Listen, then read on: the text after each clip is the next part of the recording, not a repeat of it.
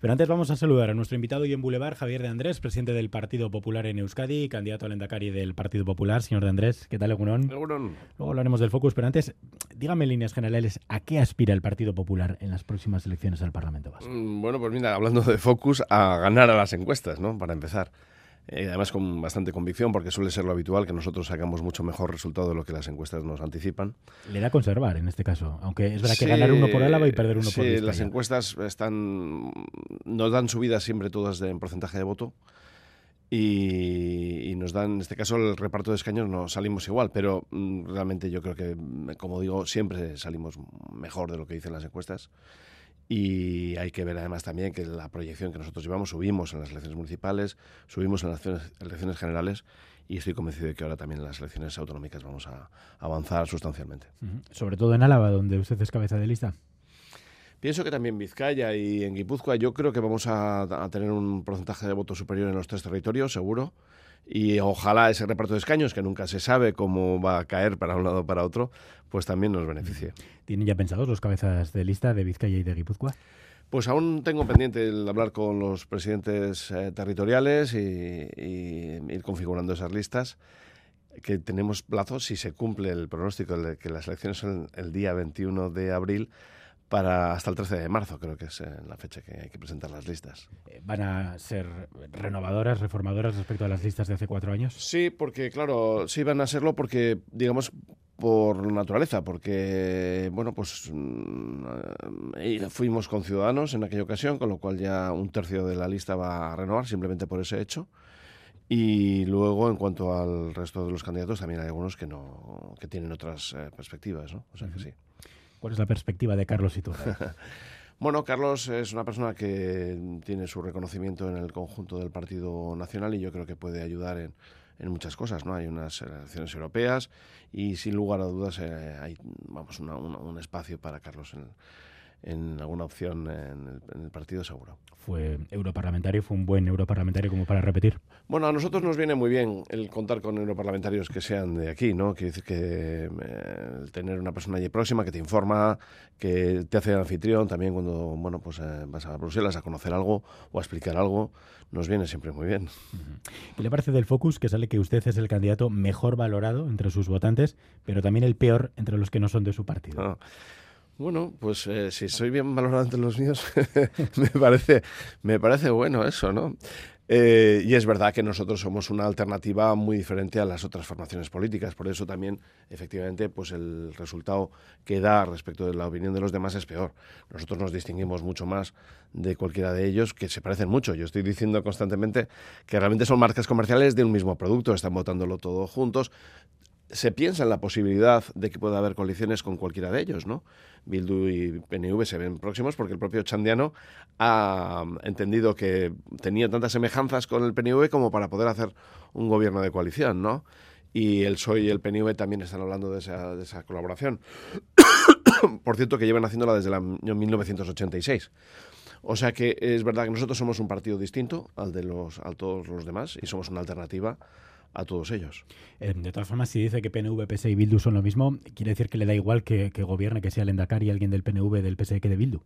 Bueno, pues mira, te tengo que decir que desde luego más igual de lo que me daba en otros tiempos, ¿no? Había otras ocasiones en las cuales había elementos que distinguían con toda claridad a unos y a otros, pero es que ahora son ellos mismos los que ya no se perciben distintos, ¿no? Eh, ya las, digamos, aquel suelo ético que distinguía a PNV y Bildu de, perdón, a PNV y al PSOE respecto de Bildu o ya ellos mismos han renunciado a él. No sé por qué me lo tendría que creer yo.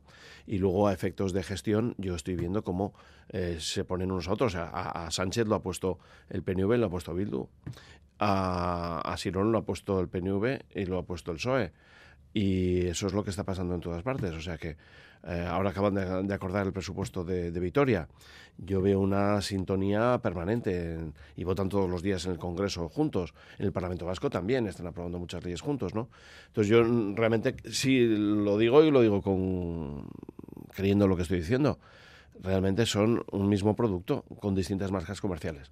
Uno se presenta con traje, otro con camiseta y otro remangado, pero son el mismo producto si en sus manos está que Pello Chandiano sea o no sea el Endacari, ¿Hará algo para evitarlo o se lava las manos? A mí me parece que sería muy importante el que supiéramos cuál es el proyecto que va a presentar cada uno. Porque si el, el Endacari es eh, el candidato del PNV, pero luego llega un pacto con Bildu, cosa que puede pasar, y yo creo realmente que está dentro de lo que puede pasar, pues, pues no hemos avanzado mucho, ¿no? Porque al final, y si al final el acuerdo conduce a que sea uno de ellos el Endacari, pero luego los acuerdos son entre los tres constantemente, como está pasando ahora en el Parlamento Vasco, y no hay diferencias, no siguen subiendo los impuestos, sigue habiendo una presión fiscal enorme, los servicios siguen deteriorándose. Pues es que al final eh, tanto monta, monta tanto. Pero si se diera un escenario similar al de las Juntas Generales de Guipúzcoa, ¿el Partido Popular actuaría igual o no? Mire, yo desde luego, en la experiencia que tenemos, una cosa me parece para empezar, y es que nos tendrían que pedir el voto. O sea, lo que pasó en Guipúzcoa y en Vitoria, en el cual el Partido Popular votó los candidatos de PSOE y PNV sin que siquiera se nos pidiera el voto, eso anticipo que no va a suceder. Vitoria se han sentido un tanto, no sé, defraudados, decepcionados después de que hayan pactado los presupuestos eh, para la alcaldesa socialista Maider Echevarría con EH Bildu? Yo creo que, vamos a ver, para que alguien te decepcione tienes que tener confianza y esperanzas ¿no? en lo que va a hacer. Y no era el caso. Yo tampoco tenía mucha confianza en que fuera a ser de otra manera. Intentamos un acuerdo por nuestra parte con, con el Partido Socialista y con el PNV para llegar a un acuerdo. Y además tengo que decir que, que mi portavoz en el Ayuntamiento de Vitoria tenía mm, confianza e ilusión por llegar a un acuerdo pero no tuvieron interés, la oferta que nos hicieron fue muy mala, nos dejaba mm, no, no, no tenía ninguna aportación, no se nos pedía ninguna aportación desde el Partido Popular. Y, mi portavoz dijo, pues mira, es que es imposible, no, no tienen interés. Y luego nos encontramos con el acuerdo con, con Bildu. Pero era previsible, porque como digo, si es que lo están haciendo todo, todo el rato, ¿no? ¿Sienten que se están quedando un tanto solos en, las instituciones en general a la hora de pactar leyes o llegar a acuerdos que, nadie cuenta con ustedes? Bueno, vamos a ver. Yo creo que nosotros efectivamente presentamos un proyecto que es distinto al de todos los demás y somos una alternativa. Es que esto es natural. Yo lo que no voy a hacer es lo que ha hecho el PNV, que es para no quedarme solo, votar todo el rato con el PSOE y con Bildu. Porque entonces lo que ocurre es que te acabas convirtiendo en ese mismo proyecto y no se te perciben, perciben tu, personalidad y tu aportación. Y yo creo que eso le está desdibujando al PNV y le perjudica electoralmente, porque no ha sido capaz de mantener un pulso. Y al final, pues ha entrado con la corriente de Sánchez, se ha metido en su órbita y está con un discurso que es muy semejante al que están haciendo todos ellos. Nosotros tenemos un discurso distinto y lo que yo quiero es mantenerlo, porque hay una alternativa. Nosotros representamos al partido más importante de Europa. El Partido Popular Europeo es el partido más numeroso y con más apoyo en, el conjunto de Europa. Eh, es verdad que en el País Vasco no somos una gran representación, pero tenemos un proyecto muy consistente, muy sólido y, que está muy contrastado en, los mejores países del mundo, ¿no?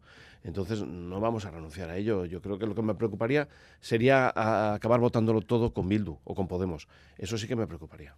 ¿Y cuál es el discurso del PP Vasco? ¿Cuál es el, proyecto que tiene Javier de Andrés o que tiene el Partido Popular Vasco para, para Euskadi? Pues mira, yo creo que lo que tenemos que hacer precisamente los vascos es mirarnos en lo que nos ha dado éxito a los vascos, que no es lo que estamos haciendo. Quiero decir, la, fórmula de la izquierda que se está imponiendo, cobrando impuestos por todo, de destinando el dinero en vez de hacer y generar riqueza con inversiones que favorezcan y fomenten la creación de empresas, la atracción de empresas, la atracción de profesionales cualificados. Eh, eso es lo que tenemos que intentar hacer y eso es lo que hicimos en otra época. O sea, yo creo que lo que tenemos que hacer es mirar nuestras referencias de éxito, lo que nos ha funcionado bien. Lo que nos ha funcionado bien es trabajar, comprometernos, ser exigentes, valorar el mérito, eso es lo que tenemos que hacer, eso esa es la, apuesta. Una cultura en la cual realmente se respete a aquel que se juega su dinero por crear empleo y no esté asediando a los empresarios, que no esté asediando a cualquiera que tenga una iniciativa económica, como está pasando ahora, ¿no? Y que, desde luego, en lo que es la gestión de los servicios públicos, valore el mérito por encima de razones ideológicas o razones eh, identitarias, ¿no? Creo que el, el mérito va a ir a aquel sitio donde se le reconozca el mérito si lo que estamos reconociendo son otros elementos distintos a los que te hacen un buen profesional sanitario, te hacen un buen ingeniero o un buen fontanero, eso lo que va a hacer es que no vengan las personas con mérito y eso deteriora nuestra calidad de servicios y deteriora la competitividad de la empresa vasca. Creo que tenemos que ir a las cosas que a los vascos nos han dado éxito siempre, que no han sido ni la subvención ni la paguita. O sea, los vascos no hemos llegado a tener una posición de ventaja con respecto al resto de España, ni con subvenciones ni con paguitas. Eso no ha sido lo que nos ha dado éxito. Eso lo que conduce es a una vorágine de dependencia, de clientelismo, que le hemos visto también en otras comunidades autónomas y que no tiene éxito. Creo que tenemos que volver a nuestro modelo. Y eso es lo que estamos perdiendo porque la izquierda está inundando todo el discurso político en Euskadi. Y por ejemplo, el modelo fiscal, los impuestos al final competen a las haciendas y ahora mismo precisamente están plantándose una reforma fiscal. ¿El PP estaría dispuesto a estar ahí, a unirse? Pues a mí me encantaría tener la oportunidad de influir. Por ejemplo, ahora lo hemos hecho con la deflación de la, tarifa del IRPF, porque de lo contrario, si nosotros no llegamos a un acuerdo en Vizcaya, perdón, en Guipúzcoa y en Álava, hubieran subido los impuestos. Y hemos tenido la oportunidad no solamente de, hacer una, parada de esa subida de impuestos, sino que además hemos conseguido algunas ayudas para el mundo de la agricultura y otras áreas económicas que nos parece que eran aportaciones interesantes. Nosotros estamos deseando tener oportunidades para poder enfocar y ayudar en lo que entendemos que es lo más conveniente para los vascos, ¿no? Y ahí vamos a estar siempre. Desde luego, la voluntad de, influir, de tener eh, capacidad de acuerdo, estamos deseando. Pero claro, lo que no vamos a hacer es adoptar desde el Partido Popular la, posición de Podemos y de Bildu que es lo que estamos viendo que están haciendo el PSOE y el PNV. Entiendo que no es su objetivo influir en un gobierno de H. Bildu, pero en un gobierno de Immanuel Pradales ¿le gustaría influir? Sin lugar a dudas, en cualquiera, en cualquiera, porque mm, nadie va a tener mayoría absoluta. Entonces, en el Parlamento vamos a poder tener influencia, eh, gobierne quien gobierne. Incluido Chandiano. Claro, porque no va a tener, Ochandiano no creo que tenga mayoría absoluta por sí solo, con lo cual el Parlamento va a tener capacidad de determinar muchas cosas y nosotros ahí vamos a poder influir, claro que sí, independientemente de quién sea el Endacari y lo haremos con, pues, con toda la voluntad de mejorar el proyecto que creemos que necesita un equilibrio que ahora mismo no está teniendo porque está muy escorado hacia posiciones que lo estamos viendo en las votaciones todos los días, que el PNV está coincidiendo con Podemos y con Bildu, pero de verdad que en Euskadi no hay otro proyecto que el que puedan sumar eh, Bildu, Podemos con otras formaciones políticas. Yo creo que sí que hay otra alternativa y la, realmente la representamos nosotros. ¿El PP puede llegar a acuerdos con Bildu? Porque eh, revisando un poco, es verdad que he encontrado que hace menos de un año, en junio, el PP votó a favor de una ley presentada por H. Bildu sobre autoconsumo de energías renovables. ¿Pueden llegar a acuerdos? Podemos llegar, a, vamos a, coincidir en el voto. Coincidimos mucho en el voto. Con, eh, con, Bildu y con otras formaciones políticas, porque, y a veces con, por motivos contrarios, ¿no? por razones contrarias. Podemos coincidir en el voto. Obviamente nuestros proyectos son muy diferentes y es muy difícil que podamos sintonizar en, nada, ¿no? Pero sí que podemos coincidir, lo hemos hecho otras veces y seguirá pasando. Antes de las vascas tenemos las gallegas. Eh, ¿Qué se juega el Partido Popular? ¿Qué se juega el PP de Feijo en las elecciones gallegas? Bueno, mira, pues yo creo que, fíjate, arrancamos unas elecciones que todo el mundo da por hecho que vamos a ganar, pero vamos de calle, ¿no? Fíjate, el Parlamento gallego tiene también 75 diputados, como el Parlamento vasco. Y al Partido Popular la duda es si va a tener mm, más o menos de 37. ¿no? O sea, que es eh, o sea, si va a tener más de la mitad o, uno menos de la mitad, ¿no? Esa es, esa es la posición que tiene el Partido Popular en Galicia. Quiere decir que eso no se ha visto nunca en Euskadi, una, fuerza política, que lleva tiempo gobernando y que siga teniendo tanto éxito. Yo creo que vamos a, reeditar con toda seguridad un gran éxito electoral y pienso que también va a encajar dentro de, de esa suma que va a estar por encima de los 38, ¿no? Y, a partir de ahí, bueno, pues esa, es la realidad de, Galicia. ¿Que gobernar el Benega eh, cree que tendría alguna consecuencia para la política vasca? Bueno, yo creo sobre todo para los gallegos, ¿no? Ya lo hicieron en una ocasión y, bueno, pues duró cuatro años porque les funcionó mal. Pasó un poco como lo que ocurrió con, con los gobiernos de Bildu en Euskadi, ¿no? Que duraron cuatro años y, y ya no volvieron a ganar. Eh, no, no creo que tuviera una influencia para la política vasca lo que sucede allí. Pero vamos, deseo que los gallegos acierten, como seguro que van a hacer, y apuesten por una formación que tiene contrastado el éxito. No, fíjate, Galicia es de las comunidades autónomas que han sabido aprovechar su autonomía, lo han sabido. Por eso están está entre las comunidades autónomas eh, del conjunto de España que ha crecido en Producto Interior Bruto respecto al conjunto, ¿no? Cosa que no sucede en Euskadi. En Euskadi hemos bajado, somos de los que más hemos bajado el Producto Interior Bruto. No hemos sabido aprovechar nuestros recursos, por ejemplo, el concierto económico, que no lo estamos aprovechando. Estamos haciendo un seguidismo constante de la política de, ahora mismo de Pedro Sánchez, ¿no? Y ahí estamos perdiendo unas oportunidades enormes. Yo creo que es precisamente donde nosotros podemos influir. A mí me gustaría que los vascos fuéramos competitivos también en ese sentido para atraer empresas y para atraer talento, ¿no? Por cierto, que en Galicia Vox no existe y Mm. parece que en principio va a seguir así. Y aquí en Euskadi, según el Focus, eh, Vox desaparecería. Tiene una Mm. parlamentaria y desaparece. Eh, ¿Cree que puede ser un éxito suyo? Porque precisamente desaparece la parlamentaria de, de Álava. Eh, Bueno, es, es, yo creo que es lo natural, ¿no? Tuvieron un éxito en un momento dado que además, bueno, pues Vox en ese momento estaba, digamos, de moda y tan solo sacaron una, una parlamentaria, no tienen ahora mismo ningún concejal en Euskadi y yo creo que la gente es consciente efectivamente de que al final esa, esa opción pues no, no aporta eh, discurso, no aporta nada en positivo para sus opciones, ¿no? Y, y está yendo a la baja.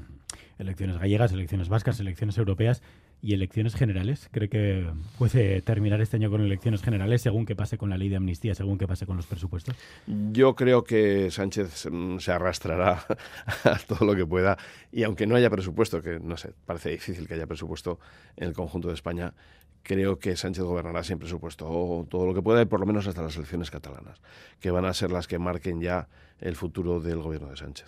¿Van a hacer ustedes lo, lo posible y lo imposible para que no haya ley de amnistía o por- para que al menos esa ley de amnistía, ese debate no llegue al Congreso? Bueno, a mí, a mí me parece que es bueno el que los políticos no se puedan indultar entre sí, no se puedan amnistiar entre sí. Yo creo que es una devaluación de la, de la democracia el que por intereses espurios, ¿no? como se ha demostrado cuando el PSOE estaba en contra de, de todas estas medidas, hasta que ha necesitado esos votos. Hombre, yo creo que la democracia española se devalúa cuando tú le das eh, la libertad o, o la impunidad o le perdonas que haya estado robando o malversando porque te interesa a ti, ¿no? Yo creo que eso, es, eso, eso devalúa la democracia española y creo que sería bueno que no saliera adelante. Pues Javier Andrés, candidato al Endacari del Partido Popular. Otro ex contertulio, por cierto, como Pradales. Sí. Ah, sí, también estaba aquí. También no, estuvo no, aquí, no también estuvo aquí. Vamos a hacer casi unos diálogos en el próximo debate electoral. Bueno, ¿Echa de menos las tertulias? Sí, sí, lo echo de menos, sí. Pero bueno, os sigo escuchando y... Creo que coincidirá mucho con Carmen del Riego, además. Sí, pero sí, lugares, sí, sí, coincido con, con Carmen en el Congreso porque yo no la conocía personalmente. Mm. Después de estar a- aquí durante mucho tiempo hablando, no, no la conocía personalmente y ahora nos vemos allí. Es una persona muy querida en el, en el Congreso, con mucha trayectoria y ya casi, bueno, pues ella está anunciando ya el final de su, de su carrera profesional. Pues que le vaya muy bien, señor Andrés. Es que recasco. Es que ricasco soy.